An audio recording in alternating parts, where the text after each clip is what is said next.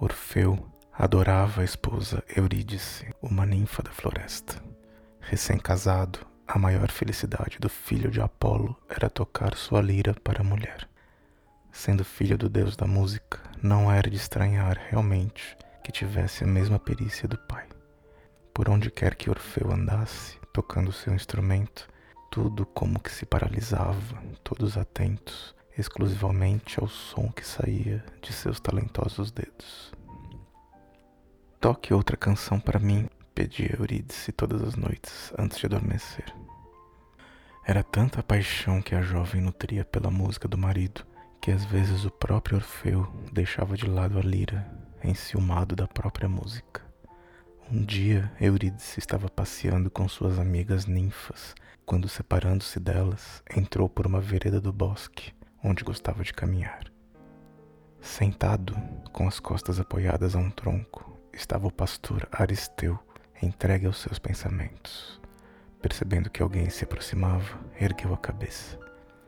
É ela, Eurídice, disse Aristeu, que era apaixonado pela ninfa. Levantando-se com rapidez, foi na direção da moça, tentando parecer que era um encontro casual.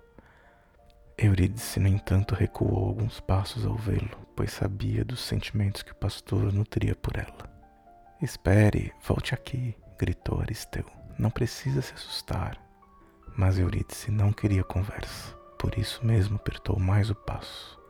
Aristeu, revoltado, lançou-se em seu encalço. Não adianta fugir de mim, Eurídice, pois a amo e ninguém me impedirá de tê-la um dia só para mim. Ninguém a não ser minha vontade, respondeu Eurídice. Aristeu não escutou estas palavras, pois o amor só escuta o que lhe convém. Aproveitando que a mulher parara para lhe dizer estas palavras, agarrou os ombros dela e tentou beijá-la à força. Adoro você, Eurídice, e você ainda há de ser minha de qualquer jeito, exclamou o pastor com a voz alterada e o rosto com gesto. A ninfa, percebendo que corria perigo, arremessou-se numa corrida para dentro da mata. Enquanto fugia, sentia atrás de si os passos ligeiros de seu perseguidor. De repente, porém, Eurídice aproximou-se perigosamente de uma serpente que, assustada, acabou picando seu tornozelo. A ninfa caiu ao solo com um grito de dor. Aristeu logo a alcançou, mas descobriu que nada mais podia fazer para salvar a sua amada. A jovem, aos poucos, perdia a consciência, ingressando no mundo das sombras.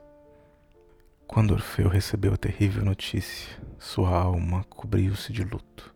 Sua lira, que até então somente tocara acordes alegres, agora silenciara.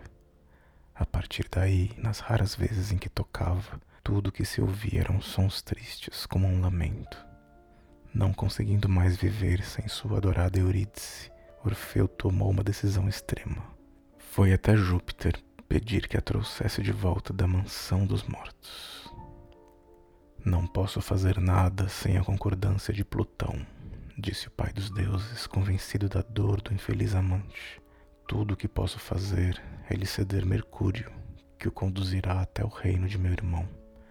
Ótimo, disse Orfeu. Irei amanhã mesmo até o inferno para trazê-la de volta. Abandonando tudo, Orfeu partiu na outra manhã, tendo apenas a companhia de Mercúrio.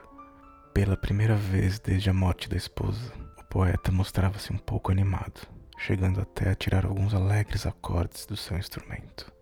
Porém, logo retornou à sua música plangente, ao chegar à gruta que, segundo a tradição, dava acesso à morada dos mortos. Aqui é a entrada dos infernos, disse Mercúrio, apontando a cratera com seu caduceu. Sem medo algum, Orfeu começou a descer as profundezas do terrível abismo. Quanto mais descia, maior era a escuridão, tanto que foi obrigado a acender um facho. Depois de muito andar, avistou ao longe o brilho de algo tremeluzindo ao chão. Era o Estige, um dos rios infernais que levam ao reino de Plutão. Ali estava ancorada uma barca, tendo ao lado e em pé Caronte, com sua longa barba branca e seu olhar de poucos amigos. O que quer aqui? disse o velho, apalpando o visitante. Você não tem a aparência de um morto. Quero rever minha esposa, que desceu recentemente a este lugar, disse Orfeu com decisão. Aqui está Mercúrio, que traz autorização do próprio Júpiter. E como pensa que vai passar para outra margem, com seu corpo pesado irá levar a pique a minha barca, disse Caronte, ameaçando o intruso com seu pesado remo. Vamos, toque logo esta droga, ordenou Orfeu sem se impressionar com as ameaças do velho senil.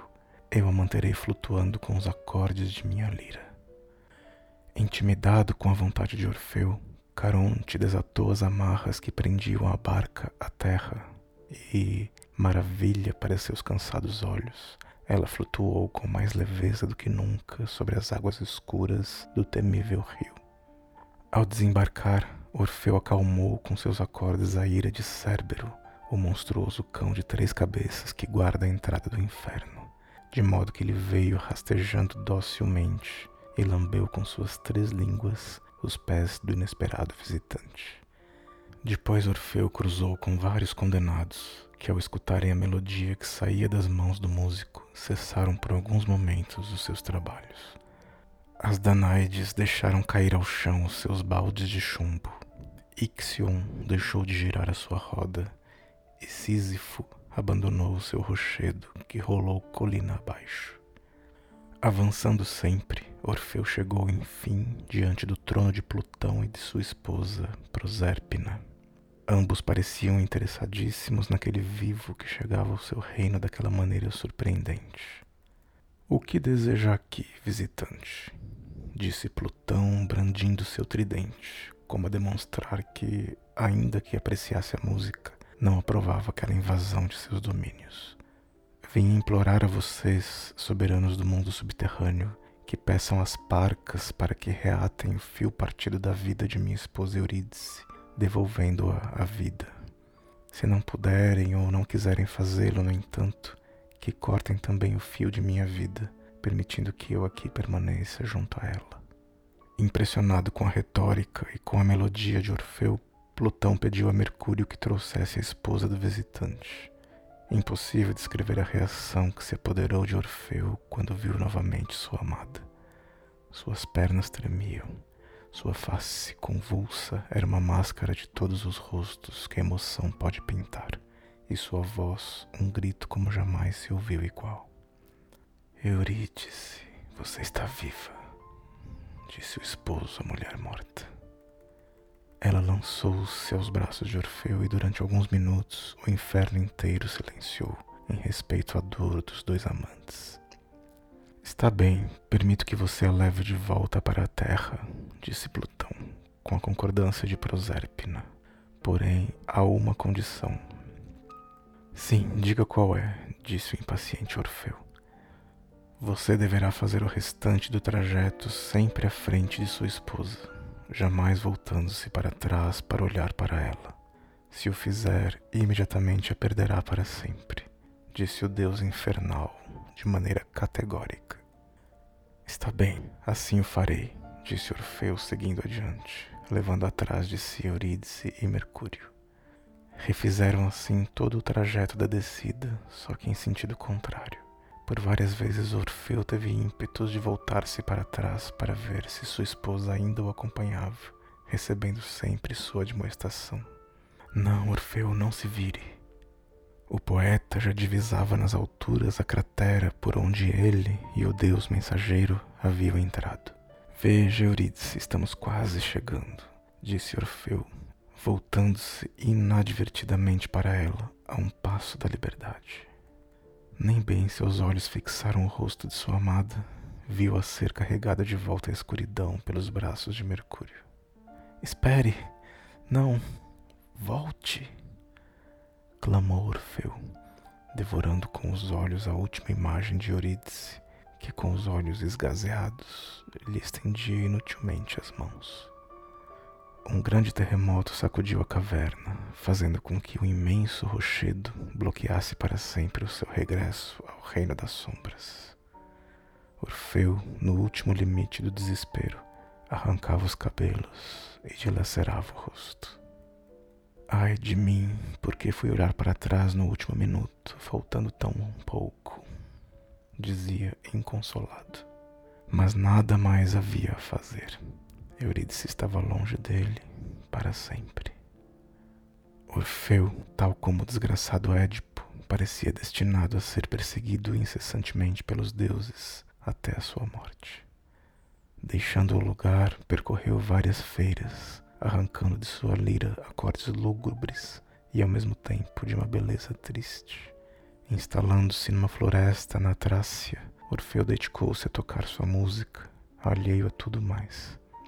As mulheres de lá, no entanto, não cessavam de persegui-lo, em especial um grupo de bacantes, sacerdotisas de Baco, que tudo faziam para conquistar seu amor.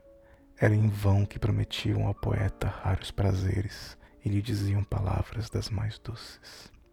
Ele mostrava-se sempre irredutível, até que um dia, tomadas por um furor maligno, as mulheres avançaram para ele, lançando-lhe pedras e dardos, sem, no entanto, atingi-lo, pois sua música o protegia.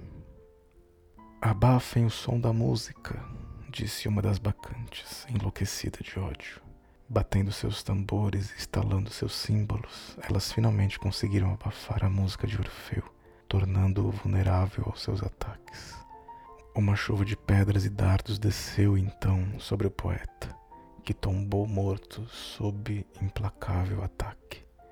Não satisfeitas, as bacantes ainda pegaram o corpo do músico e o fizeram em pedaços, lançando sua cabeça e sua lira no rio que leva o mesmo nome do poeta. Enquanto elas avançavam juntas em direção ao mar, iam passando pelas margens, encantando os pastores e as ninfas que as habitavam.